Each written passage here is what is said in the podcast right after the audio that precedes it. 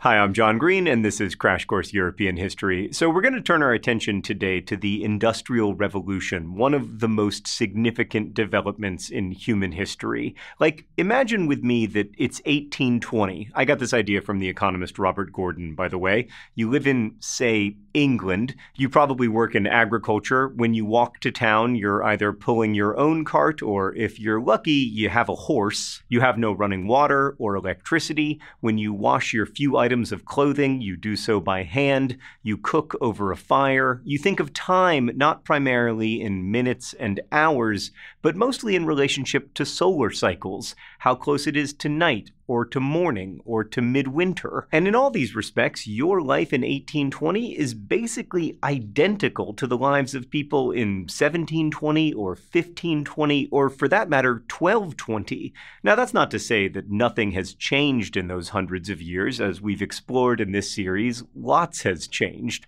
But as Gregory Clark observed, in terms of standard of living, Europeans in 1800 basically led lives similar to those of Neanderthals. Now imagine that you close your eyes in 1820 and wake up in 1920. By now, most people in England do not work in agriculture. They may work in shops or transportation or mining or workshops or in factories. They measure time in minutes. Cars exist. Some people have radios, which transmit information through thin air. A few people even have refrigerators, which dramatically decrease food spoilage and the risk of foodborne illness. Occasionally, you might even see an airplane flying in the sky. Oh, and also, your country has just emerged from an astonishingly deadly war fought with highly lethal weapons like chlorine gas, weapons that people of 1820 could not possibly have imagined. Welcome to the Industrial Revolution.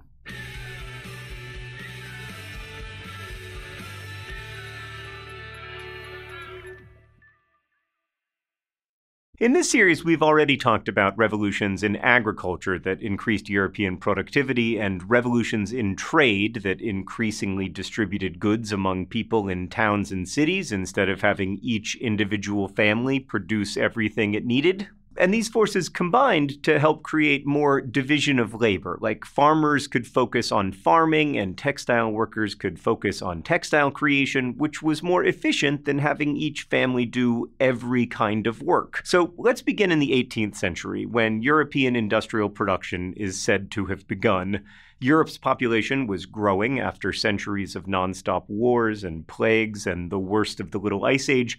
Meanwhile, products such as coffee and tea and chocolate made with heated water killed bacteria, while products from abroad expanded and varied the pool of nutrients, with corn and potatoes, for instance, generally being more calorie dense per acre than wheat. In short, lives were getting better and longer, and populations were rising, and this meant that on average, people had a little more time to learn and tinker and experiment. Many different artisans invented small improvements to existing mechanical devices. Perhaps most famously, John Kay's flying shuttle increased the pace and productivity of weaving. Weavers then needed a greater amount of thread, so tinkerers made that happen by producing inventions such as the spinning jenny, created around 1764 by craftsman James Hargreaves. The spinning jenny was a machine used by individual women working at home, and it allowed a person using just the power of their to spin not one bobbin of thread, but up to 120 at once. In England, Ellen Hacking and her husband John were among those devising carding machines to straighten cotton and wool fibers for spinning, and at about the same time, Richard Arkwright and his partners invented the water frame, another kind of spinning machine that used water power. And when spinning machines could be linked to a central power source, such as water, many could be placed in a single building. So the world's first factories arose in part from the pressure to increase production of English cloth for global and domestic markets. Did the center of the world just open? Is one of my polo shirts in there? This cost like $41. Twice a year, I go to a polo outlet in southern Indiana and just buy as many of these things as they'll sell to me. And look, I'm not here to advertise polo shirts, but this thing is incredibly comfortable. And also, it's like dyed a specific color. Everything about this was completely unimaginable in the early 19th century. In fact, you know what? It's so soft to the touch, I think I'm gonna put it on. Is that weird? Oh, yeah, I feel like I'm the bad guy in an 80s movie. How do I look, Stan? Oh, Stan says I look like Steve Bannon. okay, thus ends that experiment. Back to the show. Let's talk about porcelain. Another tinkerer was the alchemist Johann Friedrich Bottger, who promised the king of Saxony that he could figure out how to make porcelain. Porcelain was such an obsession that wealthy people collected it, and even those with far less would try to buy a piece or two, like a cup or a plate, as we see in many Dutch, French, and other paintings. Two things you see a lot in European paintings of the affluent or those who aspired to affluence porcelain and pineapples, which were also quite rare and expensive and difficult to produce domestically. Porcelain was also practical because Europeans didn't know other ways to make heat resistant dishware for their hot drinks. So Bottger was virtually imprisoned until around 1708 when he finally figured out how to make porcelain, although not as beautifully as the Chinese or Japanese did. What we're trying to get at here is that while people love a great story of an inventor and their invention, the Industrial Revolution was the result of lots and lots of people working together, making a series of incremental improvements rather than like geniuses from on high creating amazing things. The real genius of humans is collaboration and also spying. Like, for instance, industrial spies helped with every development in the Industrial Revolution because other regions were far more advanced than Europe in manufacturing, for instance, color fast dyes, or heat resistant dishware, or fine weaving and spinning, or even metallurgy. Arkwright, for example, mostly copied designs from imported textiles, and it was those cotton textiles that really caught the imagination of consumers and filled pockets first of the people who imported textiles from India and China, and then of the daring manufacturers who were successful at copying the lightweight and colorful and washable cotton clothing. But industrial production of cotton was really risky. Like the rate of business failure during the Industrial Revolution was over 50%. And because of that, experimenting manufacturers worked to keep labor costs as low as they could one way was to use unpaid orphans from government or religious or charitable institutions as labor. At a time when people didn't know a lot about steam powered machinery and its dangers, industrial accidents happened all the time, and children were often the victims. Children worked incredibly long hours, and deaths were common. Little Mary Richards was caught up in a machine, and six and seven year old orphans working alongside her witnessed the quote, bones of her arms, legs, thighs, etc., successively snap. Her head appeared dashed to pieces, her blood thrown about like water from a twirled mop. Now, I know that's very graphic, but I think it's important to understand the extent of industrial oppression, including the industrial oppression of children. Workers lost arms and eyes and fingers or were otherwise disfigured. Production and profits always came first in an attempt to avoid financial ruin. And industry had other repercussions. It initially increased the demand for slaves even more, for instance. Slaves produced food for workers who had left farms for factories. Slaves also produced tropical crops such as sugar and tobacco and coffee that boosted the energy of many types of workers. And slaves produced the palm and other tropical oils to keep machinery running, as well as the raw materials for industry, especially cotton. Hmm. It's important to understand that industry thrived due to slave labor and inexpensive child labor, and also through the labor of women who were paid less than men. Over time, more and more people began working in industrialized settings or in economic sectors that supported industry, due in part to the development of the steam engine. In 1776, English inventor James Watt launched a steam engine that improved earlier models. Now, as far back as Roman Egypt and then Ottoman Egypt and China, people had known about steam engines, but Watt's engine was much more efficient, which made it useful in replacing animal and water power, not just in mines, but also powering textile factories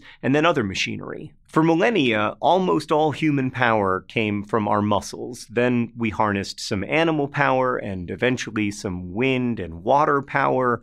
But steam power completely revolutionized how much work could be done on behalf of humans, and also, of course, changed transportation when it was attached to covered and uncovered wagons and ships to make trains and steamships and eventually automobiles. And the train created, in turn, another kind of demand because as urbanization soared around railway hubs, small and grand train stations were built along with all the other buildings needed to house the railway's primary and secondary employees.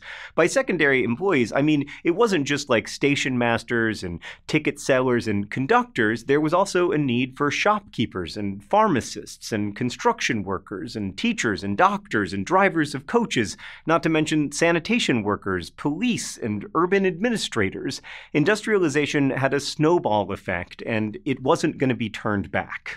And all of this meant that everyday life was profoundly transformed. Like two classes became much more prominent alongside the aristocracy and peasants in the social structure the bourgeoisie and the proletariat, or working class. The bourgeoisie initially referred to people who lived in towns and cities, or burgs, or bourges. But the term came to refer to those who owned factories or banks or transportation networks, or also large tracts of land for raising livestock and crops.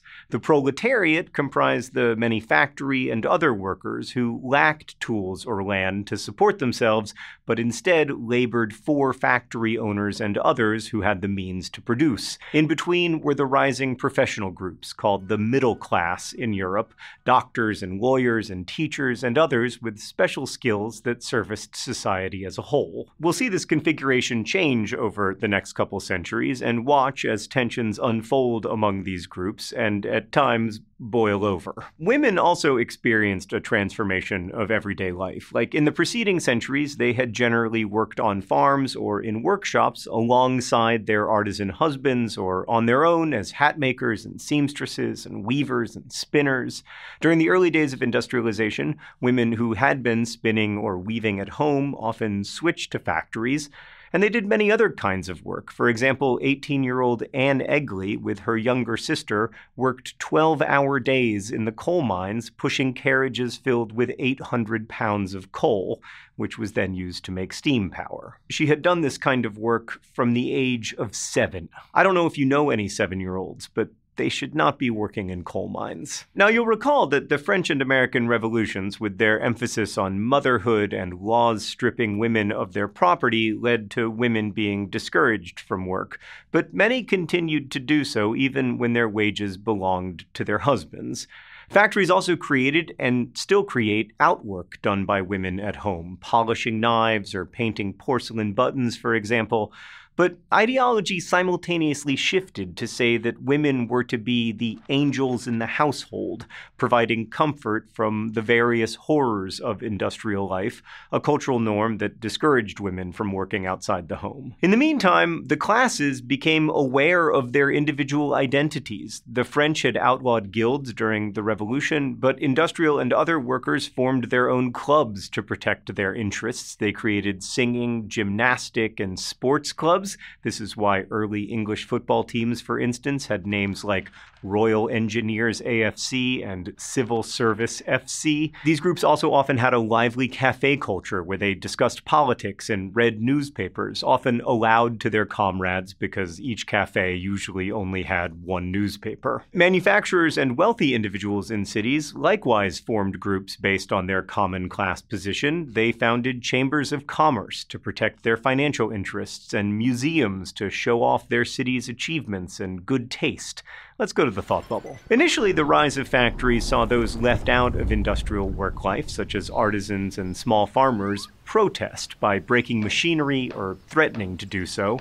The swing riots in Britain are one example of what has been called primitive rebellion. Instead of dealing with change by organizing to benefit from and shape the change, so called primitive rebels went about breaking things. Wreckers of machinery were called Luddites, as they still are today, because menacing notes found alongside sabotage were often signed Ned Ludd. Ludd was an inspirational figure, a weaver who allegedly allegedly smashed a textile machine in the 18th century. But gradually, workers inside the factories formed mutual aid societies and eventually unions that negotiated for better terms with owners. And when negotiations failed, they went on strike as a group instead of wrecking the machines with which they earned their living. All in all, industrialization wreaked havoc on people's lives even as it provided many with livelihoods. Towns grew astronomically. Like the textile center Manchester, England, went from 20,000 people in the 1750s to 400,000 a century later. Conditions in Manchester were abominable, including the development of slums and the spread of disease. They came to lack fresh and safe supplies of water, garbage and sewage, not to mention animal excrement, filled muddy streets, creating, in the words of one commentator,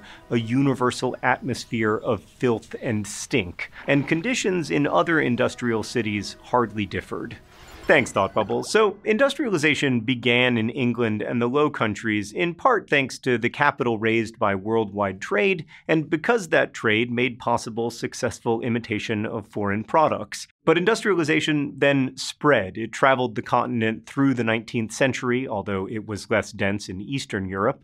There, many peasants continued to live hand to mouth, but as we've seen, so did the poor in industrial cities. So, was the Industrial Revolution really a revolution? Well, if a revolution is an event full of impact on people's lives, then definitely.